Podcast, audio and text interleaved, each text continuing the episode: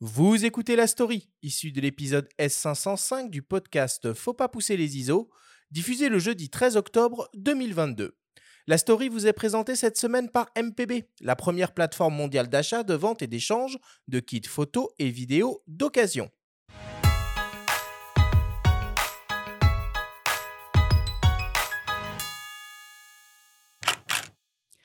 C'était l'événement phare de l'édition 2022 du Salon de la photo. La rencontre est le croisement entre trois regards, ceux des naturalistes Laurent Balesta et Vincent Munier, et celui de l'astronaute Thomas Pesquet. Quelques minutes avant que les trois aventuriers prennent place sur la scène de l'auditorium Boris Vian de la Grande Halle de la Villette, nous étions une poignée de journalistes de la presse spécialisée photo, autorisés à échanger de manière informelle avec eux. L'occasion d'en savoir un peu plus sur Thomas Pesquet, le photographe. Ben voilà, moi je suis vraiment euh, honoré, limite intimidé euh, d'être ici parce que c'est pas mon monde en fait, parce que vraiment moi j'allais pas dans l'espace pour ça et c'est plutôt une, un truc personnel, ça faisait pas partie de la mission. Euh. voilà, donc, donc non, non, pas de, pas de grande référence. Alors je connais mais évidemment comme tout le monde en termes de culture générale, photographe que tout le monde connaît, mais à part ça, c'est tout. À, une, à, quelques exceptions près, en fait, on a des, des, des cours de, de, photo, mais niveau CP, j'ai envie de dire, euh, pour euh, faire en sorte que bah, si tu casses un truc, tu sois au moins capable de, prendre une photo qui est pas complètement noire ou complètement surexposée, l'envoyer euh, au centre de contrôle pour que les gars puissent suivre un peu. Donc c'est vraiment de la photo, on va dire opérationnelle. et après, la seule exception pour laquelle la photo de la Terre elle est un peu requise, c'est que de temps en temps, quand il y a une catastrophe naturelle ou quand il se passe des choses, quand il y a un incendie, etc., il y a une charte entre toutes les agences spatiales qui font que une, une réponse euh, aux situations d'urgence. Et ça, ça peut amener à nous demander à nous d'essayer de prendre des, des, images de ça. En fonction, des gars au sol, eux, peuvent prédire un petit peu l'orbite, disent, bah voilà, demain à 14h, vous serez peut-être en bonne position pour prendre, je sais pas, l'ouragan machin, ou un truc comme ça. Donc, euh, c'est toujours optionnel parce que ça fait pas partie de, mais, mais ça apparaît sur le, sur l'emploi du temps. Ça, c'est vraiment les deux seuls moments où on nous demande de prendre des photos et tout le reste, c'est sur la base du volontariat. Donc, tout le monde en prend plus ou moins. Euh, après, les gens comprennent beaucoup plus, d'autres beaucoup moins. Et puis surtout, il y a, des gens qui se, satisfont du, clic-clic en mode automatique. Parce que je te dis, à un niveau basique, tu auras quand même des jolies photos. Euh, et puis il y a des gens qui ont envie d'aller un petit peu plus loin. Et il y a carrément, il y a un gars qui, lui méritait, mériterait d'être là beaucoup plus que moi, qui s'appelle Don Petit, qui est un américain. Lui, c'est un savant fou de la photo. Il a amené des, il a fait de l'infrarouge, il a fait des, à lui, il a tout, il a inventé la photo euh, spatiale. Moi, je me suis vachement inspiré de, ce qu'il a fait. Il va revoler bientôt d'ailleurs. Il faut absolument le suivre sur les réseaux sociaux, ce gars, parce qu'il va faire des trucs géniaux. Au cours de ses deux missions à bord de la Station spatiale internationale, l'astronaute a pris goût à la photographie. D'abord utilisé comme un outil de partage, la prise de vue est devenue pour lui un loisir. Dans la photo spatiale, on va dire, euh, il y a un peu une courbe de progression qui fait que au début, en prenant un appareil en mode automatique, en faisant clic-clic euh, par la fenêtre, on va arriver à sortir quelque chose d'à peu près bien avec un effet waouh, parce que les gens n'ont pas l'habitude de voir la courbure de la Terre, euh, etc. C'est super. Alors ça, ça marche pour les photos de jour où tout va bien, il n'y a pas trop de réflexion, pas trop de contraste, de reflets, etc. Euh, après, très très vite, on se rend compte que si on veut faire passer le, les images et puis euh, essayer de montrer aux gens ce que nous on voit, euh, ça, ça va être tout de suite très très limité. Et puis il faut vraiment s'intéresser et puis commencer à comprendre ce qu'on fait. Et, voilà, c'est ça qui s'est passé. Donc, euh, donc du plaisir, oui, mais aussi beaucoup beaucoup de boulot. Euh, 245 000 photos, 240 000 ratés, je pense, et 5 000 pas ratés, et dont 2 000 qu'on a osé montrer, et dont 300 qu'on met dans un livre. Si on regarde le pourcentage de réussite, c'est vraiment très minime. Euh, mais c'est comme ça que ça s'est passé. Après, c'est sûr que qu'il y a une une passion, c'est peut-être un peu grand, mais que, que, vraiment je me suis pris au jeu et que plus que mes collègues, j'ai pas, je connais un gars peut-être dans le dans le dans le programme spatial qui, qui, a fait plus de photos en fait. Et c'est pas une compétition, c'est pas que j'essaie d'en faire plus, c'est que c'était mon loisir en fait. C'est devenu mon loisir. Il n'y a pas des masses de trucs à faire dans la station spatiale non plus le dimanche. Euh, et, et, voilà, moi ça m'intéressait, je voulais faire mieux, je voulais progresser, je voulais que montrer aux gens, je voulais le partager. Voilà. Ce nombre d'images euh, raté, assez impressionnant, s'explique par des repérages pour le moins aléatoires des lieux à photographier, ainsi que de nombreuses contraintes liées à l'exposition et à la mise au point, de jour comme de nuit.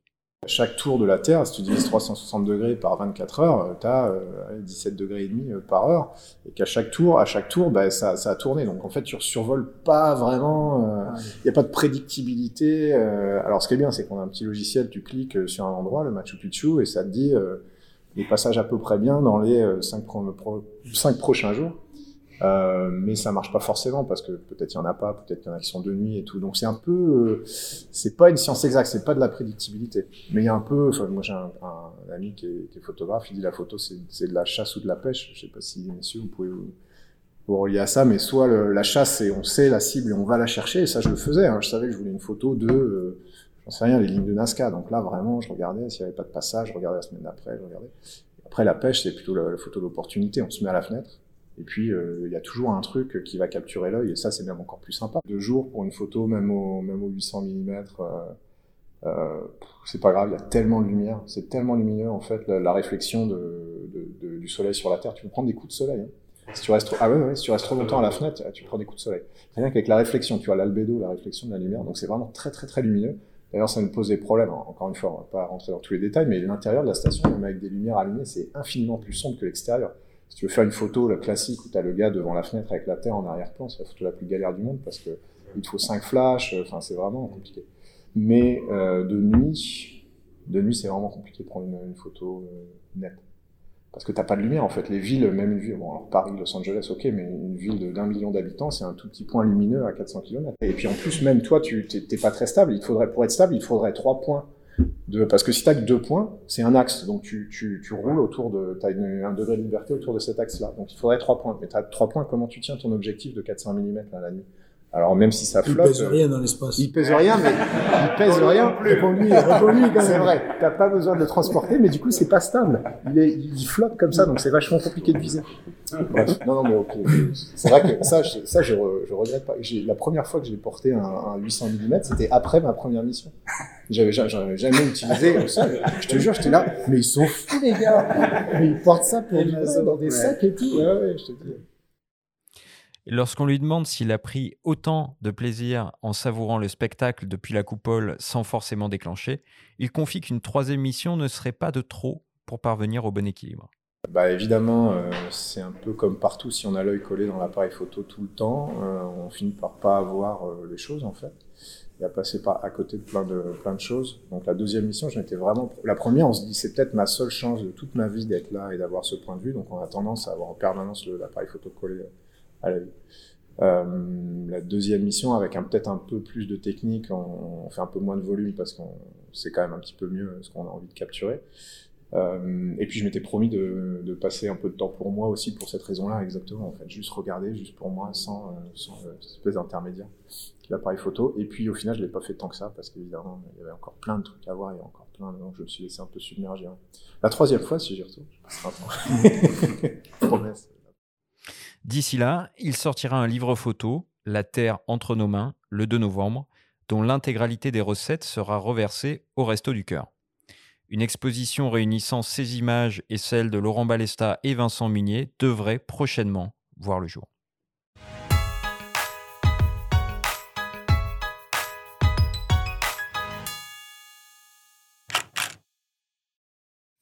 C'est passionnant. Bah, c'est vraiment passionnant tout ça. C'est trop court, non? C'est un peu trop court. Ouais, ouais. Un peu trop Il faut absolument qu'on le fasse venir à nos micros. On y hein, ça, hein, évidemment. Ouais, ouais, ouais. ce serait euh, bien de l'avoir. La, la, conférence, pour ceux qui n'ont pas pu y aller, il y a moyen de l'avoir quelque part? Oui. Alors, à l'heure où cette émission est disponible à l'écoute, normalement, si vous allez sur la chaîne YouTube de Nikon France, vous pourrez accéder à l'intégralité de la conférence qui sera filmée. Là, on vous donne l'occasion d'écouter quelques petits morceaux choisis comme un bonus sur un DVD, puisqu'on a mmh. eu la chance avec les confrères, donc je les cite, puisque la plupart des questions étaient euh, émanées aussi de d'eux, hein, des consoeurs et des confrères de magazines euh, photo, chasseurs d'images, les numériques, photo trend, Imaginature, réponse photo, et votre serviteur. Donc on était évidemment privilégiés, hein. on fait un boulot quand même formidable, et écouter euh, ces gens-là parler de, de, leur boulot, bah, c'est toujours très inspirant. Et la conférence était, était géniale, peut-être même au-delà des espérances, parce qu'il y avait une espèce de connivence qui s'est installée, naturelle entre les trois. Est-ce qu'ils ne se connaissaient pas spécialement Non, en fait ils ne se connaissaient pas. Alors, Munier, Munier et Bellesta se connaissent parfaitement, ils se connaissent très bien, ils ont été sur une épopée en Antarctique pendant deux à trois mois. Euh, réécouter d'ailleurs les émissions Ouais, qu'on a fait, hein, feu, les Au ouais. coin du feu avec Laurent Balesta et Vincent Minier, où ils se, ils se taquinent pas mal d'ailleurs sur cette euh, fameuse traversée euh, sur le bateau. Euh, et c'est vrai que au-delà de, de leur partage, euh, de, de- au- autour de leurs travaux, de leur euh, photographie, il y a pas mal d'anecdotes assez savoureuses. Et puis le ton est léger, et on l'a pu l'entendre à un moment là dans les capsules, c'est Laurent Balesta qui charrie, euh, euh, qui charrie Thomas Pesquet sur l'emploi d'un 400 mm en apesanteur. Huit- Un 800. Et, et après, euh, quand Thomas Pesquet avoue qu'il a senti le poids d'un 800 euh, sur la terre ferme, évidemment, ça fait un peu marrer tout le monde. Toi, tu as l'habitude de manipuler du matos euh, C'est sur lourd, la terre ferme. très lourd. Voilà. Bon, bah, c'est. euh, juste une petite Ouais, parenthèse, c'est que ce que j'apprécie beaucoup de, de ces trois garçons, en fait, c'est que la finalité de leur travail, bah, au final, ça va être des livres, donc de l'impression, et des expositions, donc de l'impression. Donc euh, ça veut dire quand même l'importance de l'impression et du papier pour tout le monde. On ne peut pas faire meilleure transition. Non, t'as absolument raison. Et puis, pour finir, on, on dit quand même un grand merci à Nikon France qui s'est démené Mm. pour organiser tout Ouais, ça. bien euh, sûr. euh, qui a rendu euh, l'événement un petit peu plus, euh, qui a donné un petit peu plus de hauteur hein, au salon de la photo avec cet événement-là. Donc bravo aux équipes de Nikon France, en particulier à Nicolas Gillet. Puis on remercie aussi euh, le service de presse avec Margot et Pauline qui ont été remarquables. Bon, voilà pour cette story et cette, euh, et cette conférence. Merci Benjamin d'avoir capturé ces, euh, ces sons, euh, ces sons exceptionnels.